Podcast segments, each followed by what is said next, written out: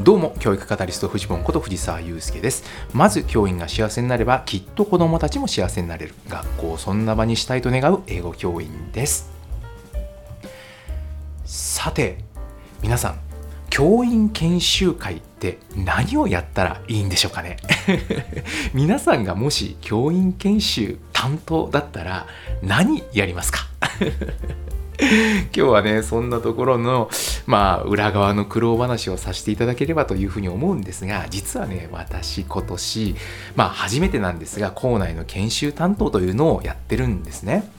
でこれ何するかっていうと実は今年で言うと年に4回、まあ、半日なんですが教員研修日というのが設定をされていましてまあなんとなく楽器に1回みたいなイメージですかね、えーまあ、その企画運営をま任されたんですよ。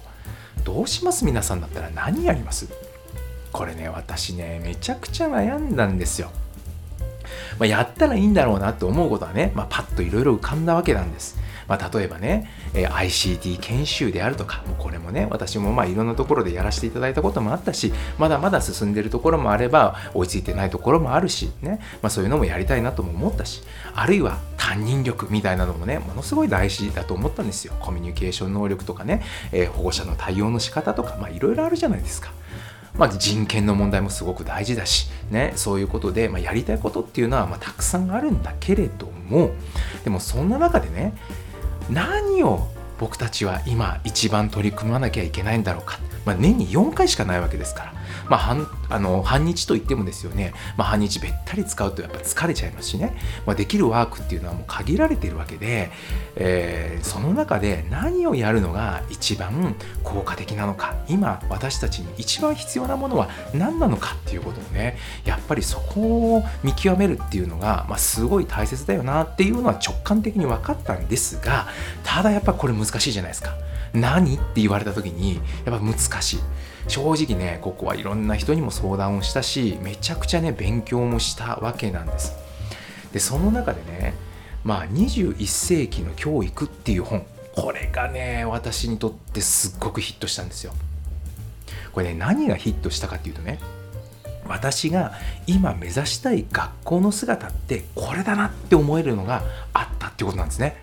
そしてそこに至るまでのロードマップが示されていた。ここが大きいわけですよ。あのね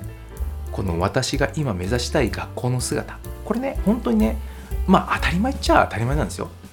生徒のらしさが発揮される。かっこ主体性ワクワク感が向上するっていうねそれが書かれていたんですが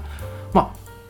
これだと思ったんです。これだと思ったのは何でかっていうと、まあ、実はね私の勤めている学校っていうのは、まあ、ここ数年学校改革っていうのに取り組んでいるんですよ。もうそうですね。もう5年目ぐらいになるんですかね。でその時にねあの目指す先のイメージとしてみんなで共有できるものって何だろうっていうのがね、まあ、ちょっと私の中でモヤモヤしていたっていうところがあるわけです。でもしかしたらこれだったらみんなであの共有できるんじゃないかなってパッて思ったっていうとこなんですね。実はね、まあ、最初、まあ、改革始まった当初はですね学力とか進学実績を飛躍的に上げようとかっていうのをねバーンって打ち出したんですよ、まあ、それが打ち出されたんですね。でまあ言うたら無理やりにでも勉強させていこうっていうねそういうような圧力を強めていこうっていう風な、まあ、そういうアプローチをした時期があったわけなんですがなんかねこれがねうまく噛み合わなくて学内がギスギスしちゃったっていうそういうところをね私自身感じていたんです。でこのままのアプローチでいっていいのかなみたいなことをねまあ私なりにすごく悩んだ時期があるわけです。であるべ、ね、勉強会で知った言葉でね変化とは何かがすでに存在するところに新しい何かを育てることで生まれる副産物です。っていうこういう言葉があったんですね。これはあの生物学者の言葉なんですがあの例えば、まあね、生物学者の人ですからイメージとしてはね自然界では白い花畑があると。この白い花を赤く変えることっていうのは無理だと。ね、そうじゃなくてそこにね、えー、白い花畑があるんだけどもそこに赤い花を植えていくんですね。赤い花の種を植え水をやっていくといつの間にかそこが赤い花畑に変わっていくっていうこういうことだっていうわけなんですよ。変化っていうのはね変われっつったってみんな変わるもんじゃないんだと。ね。そうじゃなくて副産物なんだと。新しい何かを育てようとした時の副産物なんだと。こういうふうにねまあ言われていてああそうだよなと。学力学力っていうふうに言ってるけどそれを、えー、高めるために生徒たちに勉強しろっつったってなかなかそうは動かないんじゃないかと。いうふうで思った時にじゃあ僕らが新しく育てたい何かって何だろうっていうふうに思ったの、まあ、そこでやっぱりモヤモヤねしたわけなんです。であの一方でねその時生徒の主体性をもっと発揮できるようなっていうそういうね、え流れもあって例えば学園祭とかねそういうのをやっていった時にそれまではねもう本当にあの教員が半ば決めたようなことをやっていくみたいな時もあったんですよ。特にあの若い学年とかね。だけどそういうのを全部取っ払って自分たちで自分たちの考えたことをやらしてみようよっていう風に、まあ、なっていった。そういうのがねちょっと学内のいろんなところでそういう風にさせていこうよっていうのも一方でねこう出てきていたんですね。でこの辺をもっとちゃんと育てたらいいんじゃないかっていうところにねちょっと私のねピントがピッとこうあったようなところがあって生徒のらしさが発揮される主体性やワクワク感が向上されるそういうことの先にもしかしたら私たちが求めているような学力とかも乗っかってくるんじゃないのか。その延長線にあるんじゃないか。副産物として出てくるんじゃないかってね。そういうような風に、まあ、ちょっと思えたっていうことなんですね。で先ほど言ったこの21世紀の教育のね素晴らしいなと思ったところはそこにねロードマップがあったっていうことなんですよ。実はねあのー、最初にね生徒の、えー、らしさが発揮されるっていうことの達成のためにまず必要なことがありますってこう書いてあったわけなんですよ。でそれがね何かというと教員の関係性の質を上げることだって書いてあったんですよ。これねやっぱねちょっとね目から鱗だったんですね。僕らってやっぱり生徒のことを第一に考えようっていう意識がものすごく強いんですね。だ生徒のためにこれをやりましょうとかあれをやりましょうってことはもうすぐに言うんだけれどもじゃあ自分たちのことを振り返ってね生徒の成長にたどり着くためにはまず私たちですよねっていうふうにはなかなかならなかったんですよ。であのここにねはっきりと書いてあったのは生徒の成長にたどり着くためにはまず教員たちの変化が必須である教員のマインドセットが変容しお互いの関係性が良くなる必要があるって書いてあったんですよ。はあと思いましてねあここだとこれをやっぱり僕らは新しくね育てていかなきゃいけないんじゃないかなっていうふうに思えたんですよ。その本にはね教員の変容のステップとしてこんな風にねことが起こっていくよっていう風に書いてあってまあ6個のステップが書いてあったんですけどまず1つ目はジャッジされない職場環境が作られるということ。2つ目が心理的な安全性が生まれるということ。そして3つ目はギスギス感から抜け出し自分の中の感情や思考に気づく余裕が生まれるということ。4つ目がこれまで伝えてこなかった自分の感情や思考を表現するようになるということ。で5つ目が個々人のらしさの発揮が思考や行動を通して促進されるということ。で最後6つ目が生徒に対してジャッジしない感情や思考を受容することができるようになるということ。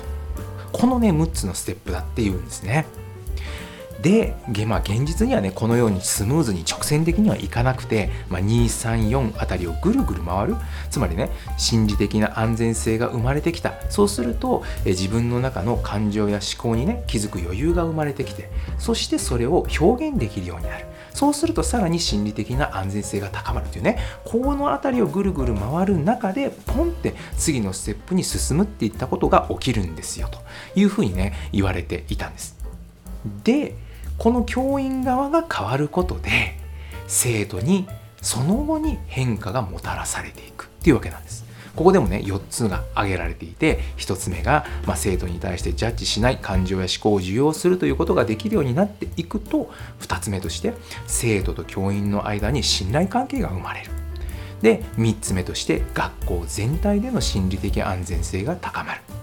で4つ目が制度のらしさが発揮されるとこういうロードマップだったんですね。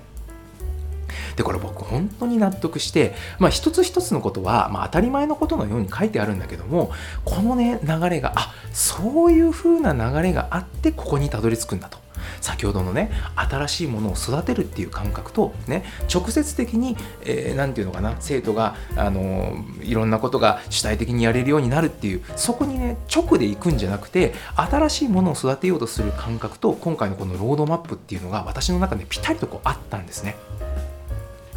でこのロードマップを4月の職員会でね他の教員と共有しまして今年の研修はこの流れに沿ってやりますっていうふうにね宣言をしたわけなんです。で1回目の研修が4月にありました。まあ、その時はね、ハッシュタグの自己紹介というのをやりまして、まあ、この時の様子はね、えー、第135回かな、参加してよかったと思った職場の研修ってどんなものですかっていうね、その回があるんで、まあ、そこで詳しく聞いて、えー、そこで詳しく話していますので、ぜひそちらの方を聞いていただければと思うんですが、まあね、かいつまんで言うと、まあ、すごい良かったんですよ。すごいざっくりとしたまとめですけど、まあ、なかなかね、普段職場で話さない自分のことを話して、でそれを聞くっていうね体験ができてほんとこれねいいスタートだったなと思うし終わった後にもあこういう場ってねずっと欲しかったんだよねなんていう風に言っていただけたりもしてまあ良かったなっていう風に思ったんですがまあそれも本当に第一歩の話でじゃあ次どうするよっていう話に 早速なるわけなんですね。で、ここからじゃあ次何するよという苦悩がスタートしていくわけです。ということで次回へ続く。いかがでしょうか？何かの参考になれば幸いです世界は変えられる未来は作れる走り出せば風向きは変わるではまた